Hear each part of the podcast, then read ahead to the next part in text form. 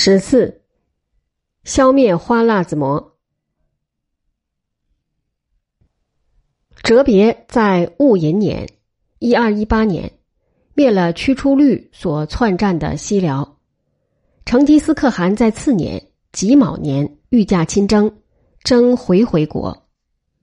所谓回回国，便是花剌子模。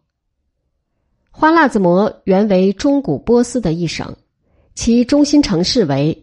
乌龙格赤就是今天乌兹别克共和国的乌尔干旗，在咸海东南阿姆河的南岸。花剌子模自成一国，是在公元十一世纪之末，塞尔柱突厥人的朝代瓦解之时。关于塞尔柱突厥人，我在前面已经略有交代。他们之中的突赫鲁勒，在一零五五年打下巴格达城。受当时的哈里发之封，做苏丹，就是俗世之主。此人的侄儿阿勒普阿尔斯兰，在一零七一年战胜东罗马，俘虏了东罗马的皇帝罗芒努斯第四。阿勒普阿尔斯兰的儿子马利克沙，把伊拉克和叙利亚并入版图，死于一零九二年。死后。马的弟弟图土西与马的儿子马赫摩德等人争立，塞尔柱帝国瓦解。马利克杀的其他三个儿子是巴奇亚罗克在位十年（一零九四至一一零四年），穆罕默德在位十四年（一一零四至一一一八年），桑加尔在位三十九年（一一一八至一一五七年）。桑加尔所能真正统治的地方仅有呼喇桑，就是呼儿山。他在一一四一年，西辽德宗康国八年，南宋高宗绍兴十一年，被耶律大石战败。三年以前，他与花剌子模的阿特西斯有过很大的冲突，占了花剌子模，但不久又失了花剌子模。阿特西斯的祖父。努西地金属于突厥种，自幼被人掠卖为奴，渐渐因公脱籍，升迁到马利克沙下面的花剌子模总督。努西地金的儿子是阿特西斯的父亲库特布德丁穆罕默德，此人在马利克沙死后建号，自称花剌子模沙。阿特西斯对桑加尔作战，对耶律大石投降。阿特西斯的儿子伊勒阿尔斯兰夺占呼喇桑的西半部，武勒阿尔斯兰的儿子塔卡西夺占呼喇桑的其余半部，加上伊斯发汗。塔卡西死于一一九九年，儿子阿拉乌德丁穆罕默德继位。这一个阿拉乌德丁穆罕默德和乃蛮余孽屈出律勾结，推翻了西辽直鲁古。他不把成吉思可汗放在眼里。阿拉乌德丁穆罕默德在《图记蒙兀尔史记》中被称为阿拉埃丁，在冯异多桑蒙古史中被称为摩诃末。我在本书本节以下简称他为阿拉乌德丁。阿拉乌德丁自从在一一九九年即位以来，先后脱离西辽的羁绊。并吞撒马尔干与浩儿国。撒马尔干的突厥人伊尔汗朝代，于耶律大石以后一向是西辽的藩属。这朝代的末了一个汗沃斯蛮与阿拉乌德丁合谋，对西辽独立，情愿改奉花剌子模为宗主国，改以献给西辽的岁币献给花剌子模。不久以后，沃斯蛮后悔。对索取的花剌子模公主冷淡，而对索取的西辽公主宠爱，并且屠杀撒马尔干城内的花剌子模侨民。阿拉乌德丁于是在一二一一年兴兵讨伐，杀掉沃斯蛮，将撒马尔干据为己有。浩儿国位于今日阿富汗的西部，国都浩儿城在海拉特的东南。他的国王也是突厥人。最后一个马赫摩德，在一二一三年被哈里发纳西尔派人赐死。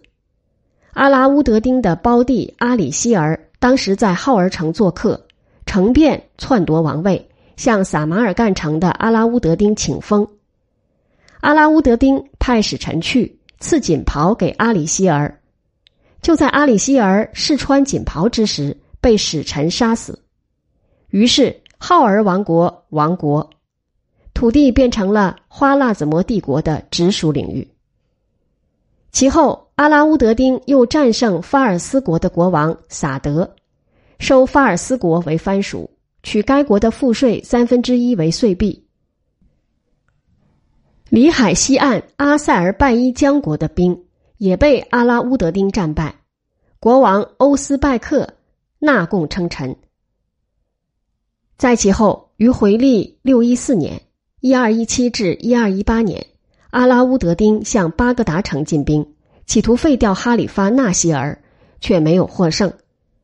虽则小受挫折，阿拉乌德丁仍然很志得意满。的确，他的版图很不小。他的军队也号称有四十万人之多。在他看来，成吉思可汗不过是东南的一个小国军长而已。成吉思可汗派了三个人来看他，向他说：“我看待你如同看待所爱的儿子一样，我不再需要别人的土地，我只要你我的臣民之间能够彼此通商。”阿拉乌德丁听了，觉得奇怪，他问三人之中的一个。在花剌子模出生的马赫摩德说：“成吉思可汗为什么要把我当儿子看待呢？这人有多少兵力？”马赫摩德说：“成吉思可汗的兵力绝不能与您的兵力相比。”于是阿拉乌德丁便打发这三人回去复命，答应通商，却并不称臣纳贡。成吉思可汗得到阿拉乌德丁的回信，果然便传旨：诸王、诸纳言、诸将。各出私货，各派可靠的仆役一两人，随那原已去过一趟而现在回来的三个人，再去花剌子模，换取花剌子模的土产。结果竟有四百五十人之多，结队而去。他们去到花剌子模边界希尔河上的俄达腊，被当地的守将易纳勒居克逮捕。易纳勒居克向阿拉乌德丁报告。说来了四百五十名间谍，阿拉乌德丁说：“既然是间谍，立刻把他们正法。”于是这四百五十人都不明不白的死于非命。成吉思可汗接到消息，气得走上山去，向天祷告，发誓替死者报仇。一二一八年，哲别歼灭了驱出律的力量。次年己卯年，成吉思可汗便在四月间下旨，御驾亲征。把漠北后方的事交给皇帝帖尔格，漠南的事交给皇女阿剌和别起。他所动员的兵，据图记说号六十万，这数目字可能是超过事实很远。虽则魏兀儿、阿利马里克、和尔鲁乌替都由国王亲自带兵来跟随成吉思可汗去作战。成吉思可汗长驱直入。在九月间到达俄达腊城，留下察合台与窝阔台两个皇子攻打这俄达腊城，另派皇子竹赤率领义军向西北走，进攻詹地与养吉干。派阿剌黑、素伊克突与塔孩共率义军向东南走，攻打别纳克替。成吉思可汗本人带着最小的皇子托雷率领义军。渡过希尔河，直攻布哈腊城。图记写作布和儿，清代官方文书写作布加尔。切断花剌子模新旧两京之间的道路。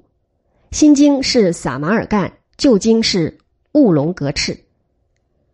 多桑说，阿剌黑等三人所率领的义军只有五千人，其他三个军各有多少人？多桑不曾交代。看来不会比这一军多到十倍以上。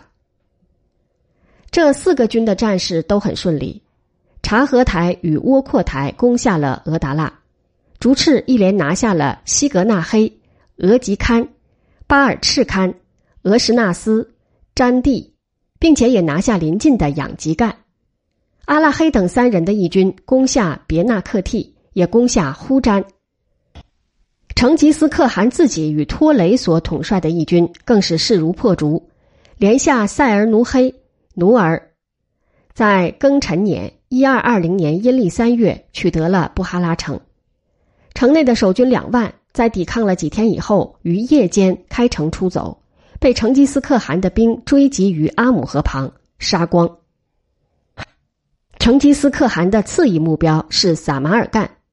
多桑说，他到了撒马尔干城下巡视了三天，叫捉来的布哈拉等地的俘虏，每十人用旗子一根，装作兵士模样。事实上，俘虏每每奉令作战，随时可变为兵。城内的守军虽有四万人之多，却自以为比成吉思可汗的兵少，于是，在第四天早晨开城出降。四万人之中，以突厥种的康里人占多数。多桑说，这些康里俘虏于投降之后完全被杀。撒马尔干当时是中亚细亚人口最多的城市之一。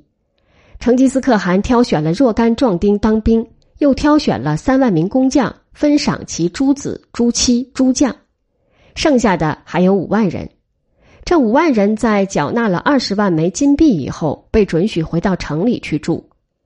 他们在投降以后，被命令在城外集中听候处置，如同其他各个归顺的城市的居民一样。讨伐花剌子模的工作，到了占领这新都城撒马尔干之时，可说已经完成了一大半。成吉思可汗去到可什城避暑。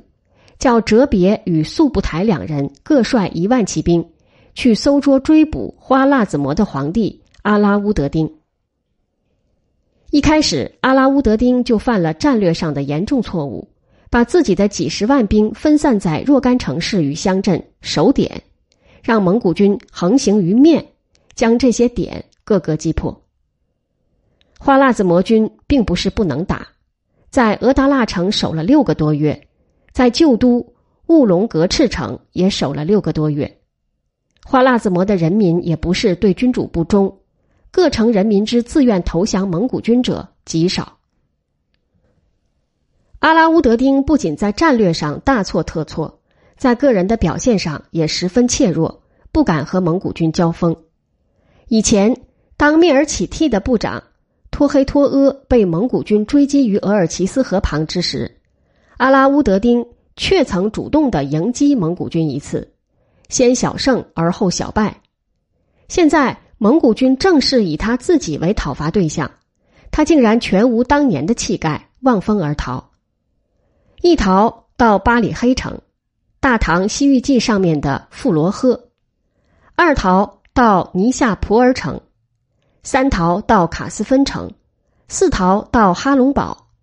五逃到塞尔吉罕堡，六逃到给兰镇，七逃也就是最后一逃到了里海之中的小岛阿比斯浑。他在阿比斯浑住了没有几天，病死。他的儿子扎兰丁继承他的位置，离开阿比斯浑，领导本国军民对蒙古军作战。扎兰丁是成吉思可汗一生所遇到的最强的对手之一。扎兰丁与成吉思可汗本人仅仅打过一仗，于新四年（一二二一年）阴历十月，在印度河边德腊伊斯马伊勒罕城的附近。在此以前，扎兰丁对竹赤、察合台、窝阔台三人在乌龙格赤城交过手。乌龙格赤之所以能够守那么久，与扎兰丁之坐镇不无关系。扎兰丁与父亲阿拉乌德丁逝世以后，深入民间，走了很多地方，鼓动反蒙的情绪，组织新的劲旅。海拉特等地的人民纷纷杀死当地的蒙古官吏与驻军，对扎兰丁响应。扎兰丁所集合到麾下的一时竟有六七万人。扎兰丁用这六七万人。于新四年阴历八月，在巴鲁安旷野击溃施吉利呼突呼所统帅的三万多蒙古兵，这是成吉思可汗自从率师西征以来第一次，也是唯一的一次所遭受的挫败。这时候，成吉思可汗刚刚攻下巴米安城，听到施吉堪呼突呼的败讯，赶忙用急行军的速度冲向扎兰丁所驻扎的哈斯纳。到达之时，他才知道扎兰丁已经先他在十五天之前离开了哈斯纳，向着印度的方向走。扎兰丁不留在哈斯纳，或走向巴米安，以迎击成吉思可汗，是因为他的部队发生内讧。花剌子模人俄明灭利克。